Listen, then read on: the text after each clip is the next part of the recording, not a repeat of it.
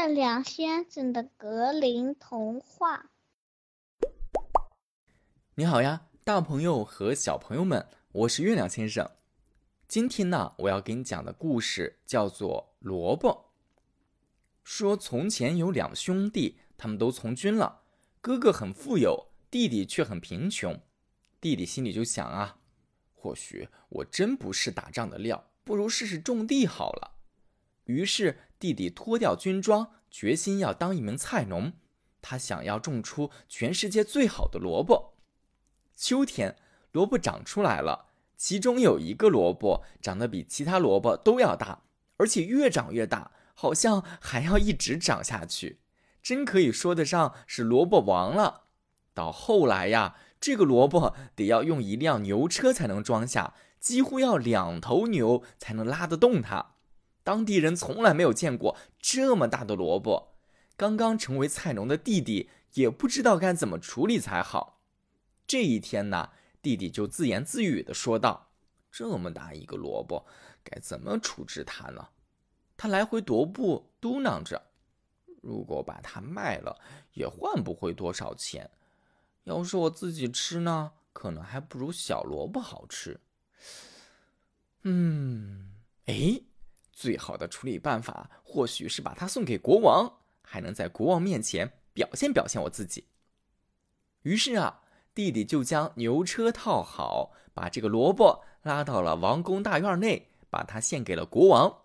国王一见，惊讶极了：“天哪，竟然有这么大的萝卜！”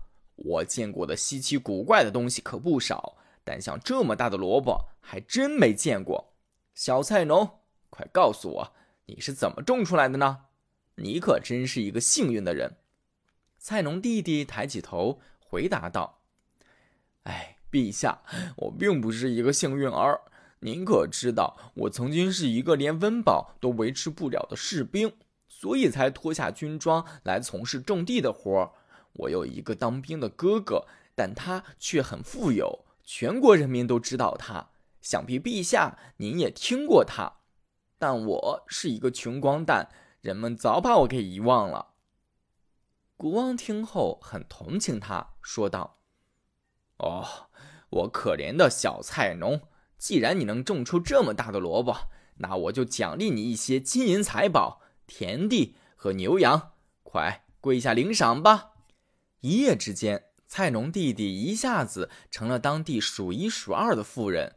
他哥哥的财产甚至也没法和他相比了。不久，哥哥知道弟弟通过了一个大萝卜换来了荣华富贵，十分羡慕，甚至有点嫉妒，便盘算着发财大计。终于，哥哥拍脑袋想到了一个点子，他想把自己所有的骏马和金子都包装好。作为一份丰盛的厚礼献给国王，心想着这怎么比萝卜都金贵吧？一定能从国王那儿获得更多的奖赏。第二天呢，国王就收到了哥哥精心准备的这份大礼，正想着要给这位哥哥点什么赏赐，但是又不知道赏赐什么才好。国王拍了拍脑袋，突然想到了一个好点子：哎，大萝卜！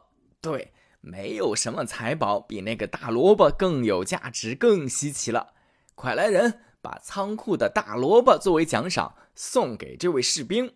哥哥满心欢喜地打开国王送来的大包裹，打开一看，竟然是一只大萝卜。他又愤怒又羞愧，心中燃起了一股无名火。这时，他的脑袋里闪过了一个恶毒的念头：他要找弟弟报仇。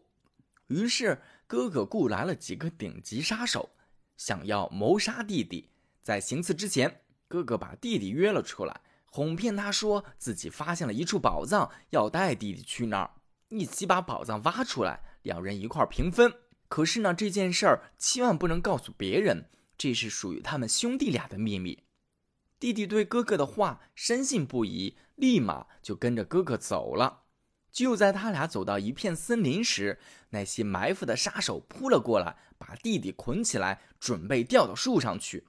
就在他们得手之时，不远处传来了一阵马蹄声，恶人们马上紧张起来，慌张之下，草草的将弟弟塞到了一个麻袋，吊到了树枝上，头也不回，急急忙忙的跑掉了。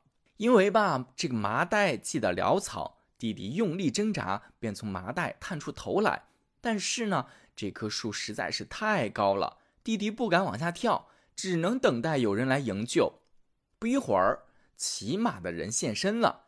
菜农弟弟一看，原来是个年轻的书生。书生骑在马上，看样子很高兴。他一边走，嘴里还哼着曲子。菜农弟弟呢，就朝着这个书生大喊：“喂，年轻的朋友，你好！”听到叫声，书生左顾右盼，没见到人，心里有点发毛，连忙问道：“是，是谁在说话？”弟弟回答说：“你抬头看看，我就在你头顶上的这个智慧袋里。”我在这儿待了一段时间了，已经学到了超级多的知识。再过一会儿，我就要学完天底下所有的知识了。到那时，我就能成为全天下最聪明博学的人。我能洞察物体和星宿运动的轨迹，能控制风的方向，能计算海岸上沙粒的数量，能医治病人的疼痛。能熟知各种草药、鸟类和宝石的功能及特性，朋友，只要你在这里坐一坐，你就能感觉到知识的力量，并获得知识的源泉。书生听到这一席话，蠢蠢欲动，惊喜地说：“呀，我真是太幸运了，居然能遇到这等好事儿！好心人，你能不能也让我在这个袋子上待上一会儿啊？”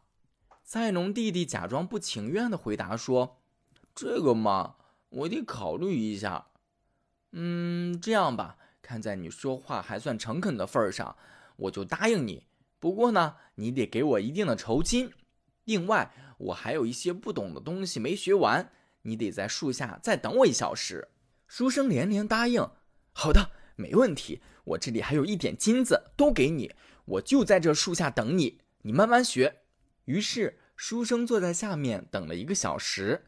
菜农弟弟依依不舍地从袋子里探出头来说道：“哎，没想到时间过得这么快，愣着干什么？快解开绳子呀！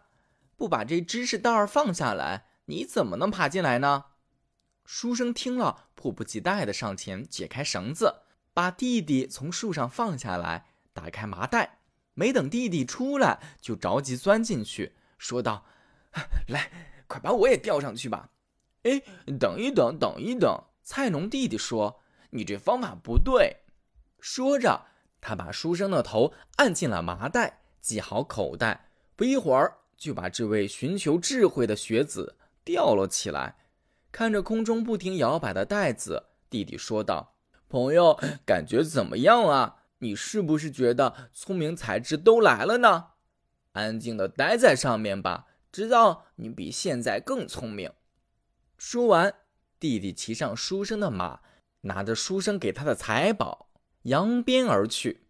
小朋友们，故事讲到这里就结束了。故事中最让你印象深刻的情节是什么呢？